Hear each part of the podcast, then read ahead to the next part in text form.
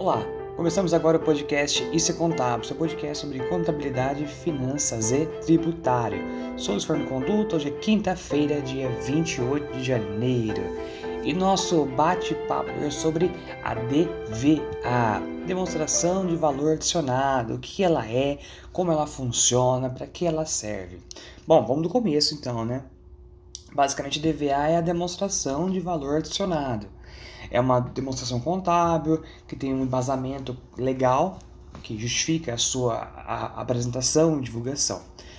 Voltando um pouquinho aqui, tem uma NBCTG, que é uma norma de contabilidade técnica geral, a 09, que ela evidencia que a DVA tem dois pontos importantes.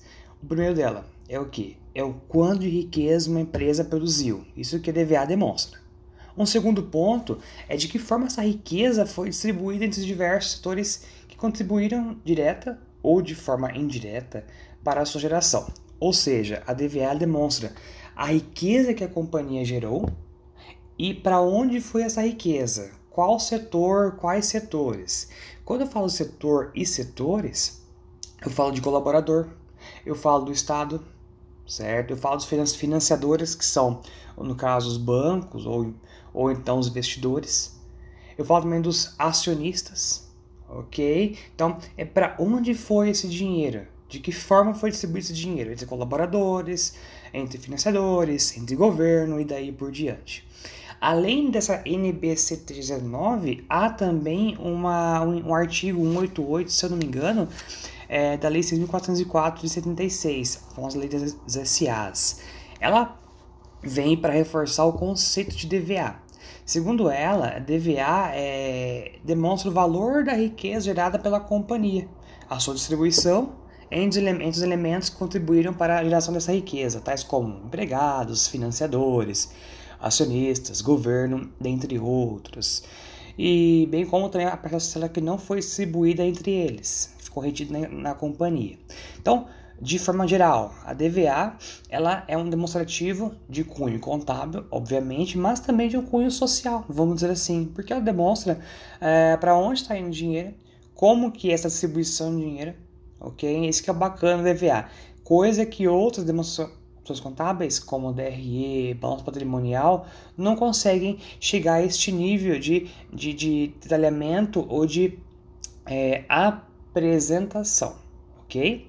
Bom, mas de onde vêm os dados que constituem a DVA? São dados contábeis, ponto. Mas é possível retirá-los também de, uma, de outras demonstrações contábeis, como por exemplo da DRE. Você consegue tirar da DRE também informações contábeis que vão embasar para conseguir elaborar a DVA. De onde mais? Da DLPA, que é a demonstração dos lucros e prejuízos acumulados. Então, são dois demonstrativos contábeis básicos que você consegue retirar as informações. E dali você conseguir elaborar e construir, obviamente, a sua, a sua DVA. Ah, novamente, a Lei 6.404/36 ela enumera, certo, alguns itens no seu artigo 176, itens esses que são obrigatórios às companhias de capital aberto apresentarem, como por exemplo, balanço patrimonial, a DLPA, a DRE, tem também a DFC, que é demonstração dos fluxos de caixa, ok? E C, se a companhia for aberta, a demonstração de valor adicionado, a DVA. Ah, mas Luiz Fernando, se a companhia for de capital fechado ou for uma limitada, tem que mostrar, também fazer a DVA? Depende. Legalmente, algumas são obrigadas. Como, como assim legalmente? Por exemplo, se a companhia for uma fundação, ok? E ela tem verba pública, Depende do órgão público que financia essa fundação, ele vai exigir uma DVA, ok? Dependendo do órgão público. Alguns pedem, alguns não pedem. Da mesma forma que, por exemplo, você é uma companhia, você é uma empresa limitada, mas de grande, mas bem grande, bem potente. Você quer um terreno da prefeitura para construir um empreendimento que vai gerar ali né, naquele município é, riqueza, empregos, tributos.